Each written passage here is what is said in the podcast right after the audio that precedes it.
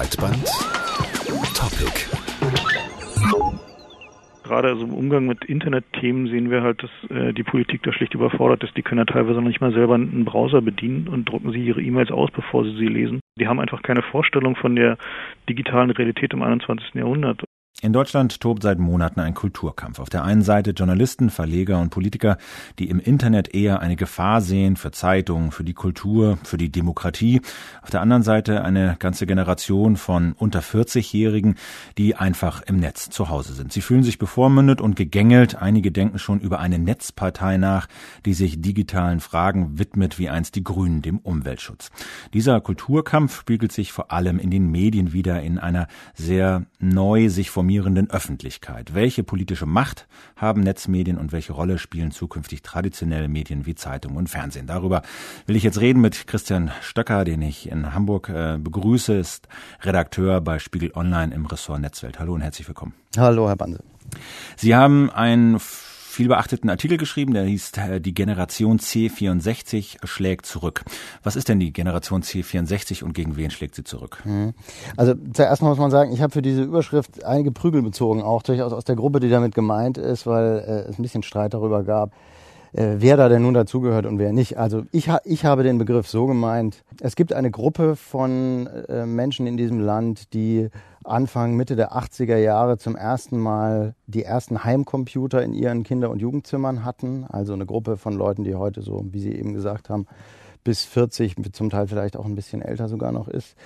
Äh, die also sehr früh schon mit digitaler Technologie in ihrem Alltag äh, in Kontakt gekommen ist und die dann äh, in der Folge in den 90ern auch zu den ersten gehört haben, die äh, in der Universität äh, eine E-Mail-Adresse bekommen haben, die also sozusagen zu einem Zeitpunkt, äh, in dem das in Privathaushalten noch kein Mainstream war, Internetzugänge ganz selbstverständlich hatten und auch genutzt haben, die also digitale Technologie äh, sehr früh äh, stark in ihren Alltag integriert haben.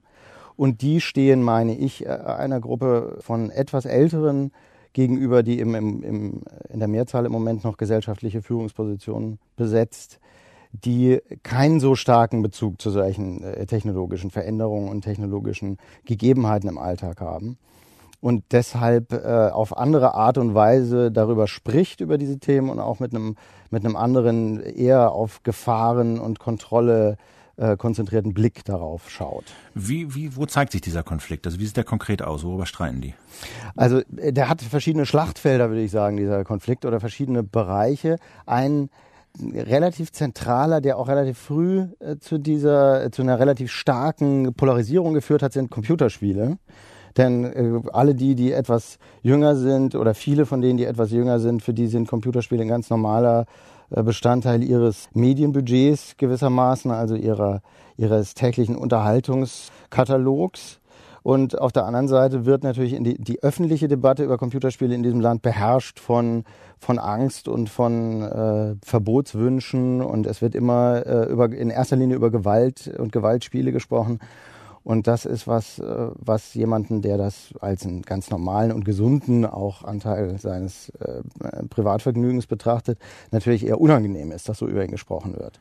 Das ist ein Bereich. Ein anderer Bereich ist alles, was mit der, mit der Kontrolle äh, des Internets zu tun hat, mit Reglementierung, mit Dingen wie Vorratsdatenspeicherung, dem Bundestrojaner, also all dem, was man als äh, Eingriff in die Freiheit des Netzbenutzers betrachtet äh, in, in bestimmten Kreisen in Deutschland. Dieser Streit, der spielt sich ja in erster Linie, sagen wir mal, in einer medialen Öffentlichkeit ab. Mhm. So, und diese mediale Öffentlichkeit, die war nach dem Zweiten Weltkrieg in Deutschland ziemlich stabil und wohl strukturiert. Da gab es öffentlich-rechtliche Medien, es gab große Zeitungen, Spiegelzeit, FAZ und es gab das öffentliche Radio. Und erst, äh, sagen wir mal, so seit 2000 tauchen da neue Medienspieler auf. Blogger, Internetmedien, die machen ein Video, die machen Podcasts, die machen ihre Blogs, noch hat die niemand ernst genommen lange Zeit und erst jetzt so seit 2008, 2009 gruppieren sich diese Medien, diese Blogs etc., diverse Techniken um Themen wie etwa Internetzensur, BKA-Gesetz oder jetzt diese Diskussion um die Sperrung von äh, Kinderpornoseiten. Wie sieht diese, sagen wir mal, diese Netzöffentlichkeit heute aus? Wie würden Sie die beschreiben? Hm. Also das ist gar nicht einfach, die zu beschreiben, weil, weil es sie als solche, glaube ich, noch nicht gibt und vielleicht auch niemals geben wird. Das ist eine sehr äh, ausdifferenzierte Gruppe, die im Prinzip durch in erster Linie durch Themen, würde ich sagen, zusammengehalten wird. Das beschränkt sich auch gar nicht wirklich auf sozusagen quasi mediale äh, Darstellungsformen, wie Sie sie genannt haben, Blogs und so weiter, sondern es geht auch rein in Dinge wie Social Networks, äh, also das private Miteinander sprechen im Netz. Da ist es ja sehr viel schwieriger geworden, sozusagen eine Grenze zu ziehen. Wo ist da jetzt ein öffentlicher Diskurs und wo findet ein Privatgespräch statt? Das ist ja letztlich was, was genau zum Beispiel jemand wie Habermas kritisiert. Der sagt, äh, eine Demokratie braucht eine wohlstrukturierte Öffentlichkeit mit ein paar Massenmedien, die so eine Debatte strukturieren und lenken. Und im Internet sei alles fragmentiert, äh, kleine Spezialinteressengruppen diskutieren über ihr Thema, ohne dass das wirklich eine Breitenwirkung mhm. entfaltet. Ähm, welche politische Macht haben diese Netzmedien? Ich persönlich glaube, das ist jetzt wirklich eine Privatmeinung, dass Massenmedien auch weiterhin auch auf absehbare Zeit eine bündelnde Wirkung werden haben müssen für solche Themen. Es ist allerdings so, dass diese neuen Öffentlichkeiten, diese verteilten Öffentlichkeiten eben durch ihre unheimliche Geschwindigkeit, äh, unheimliche Handlungs- und Ausbreitungsgeschwindigkeit sehr schnell ein Gefühl von hier findet eine öffentliche Debatte statt erzeugen können, dass Massen, auch Massenmedien irgendwann nicht mehr ignorieren können. Und dann gibt es so einen Schaukeleffekt, äh, Dinge, die sich gegenseitig befeuern. Genau das ist, denke ich, passiert im Zusammenhang mit dieser so überraschend erfolgreichen Petition gegen das Kinderpornografie-Filtergesetz, das die ja innerhalb von wenigen Wochen 100, über 110.000 inzwischen sind glaube ich, äh, Unterzeichner gefunden hat. Das ist wirklich so eine Schaukelbewegung gewesen zwischen Blogs und privater Kommunikation im Netz und neuen Dingen wie Twitter, aber eben auch dem Aufgreifen dann des Themas durch die Massenmedien, am Ende äh, ja selbst durch die Tagesschau und ähnliche. Glauben Sie, dass es eine Netzpartei geben wird, die sich diesen Themen widmet, wie die Grünen in den, 90, in den 80er Jahren dem Umweltschutz? Hm. Na, wir haben ja jetzt die Piratenpartei, die äh, also zumindest mit dem Anspruch antritt, äh, solche Themen zu bedienen, die in Schweden, glaube ich, sieben Prozent der Stimmen jetzt bekommen hat bei der, bei der Europawahl in äh, Deutschland äh, immerhin über deutlich über 200.000 Stimmen, was allerdings auch nur für 0,9 Prozent reicht. Also da gibt's eine erste Partei, die, ähm, glaube ich, für manche überraschend jetzt doch zumindest verhältnismäßig erfolgreich war bei dieser Wahl. Die Frage ist, ob die mit ihrem Programm und vor allem ihrem Namen wirklich konsensfähig genug sind, um, um zu den Grünen des Internets zu werden. Das ist das Erste.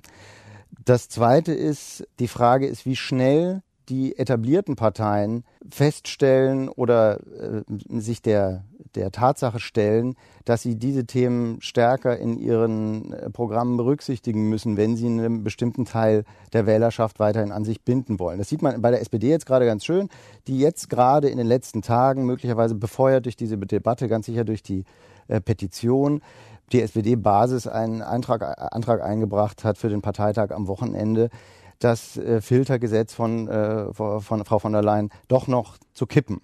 Also da gibt's innerhalb der SPD jetzt eine Strömung, die sagt, wir müssen uns stärker der Sorgen und Wünsche dieses Teils der Bevölkerung annehmen. Ist die Frage, wie schnell die etablierten Parteien das schaffen. Ja, aber angefeuert wird ja dieser, sagen wir mal, dieser Umschwung bei der SPD oder diese Strömung dann auch durch diese Debatte im Netz.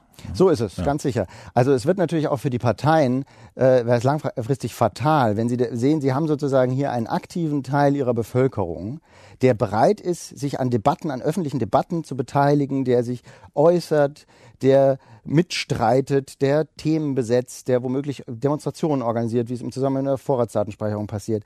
Das sind ja die Leute, äh, die sind früher in politische Parteien eingetreten.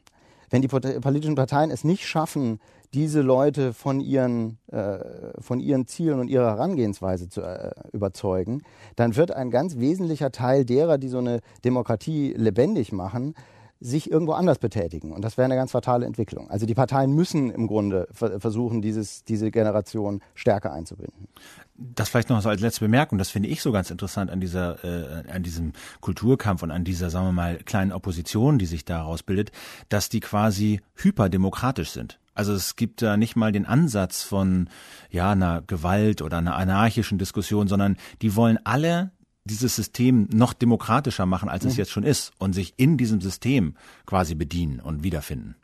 Ja, das ist äh, so ein bisschen historisch gewachsen, glaube ich, und hängt zusammen mit humanistischen Grundüberzeugungen, die so die frühen Theoretiker des Netzes im Grunde formuliert haben und auch mit vielen der Dinge, die, äh, die im Netz als Community-Projekt gut funktionieren. Also Linux beispielsweise, ja, die Entwicklung des freien Betriebssystems oder die Wikipedia.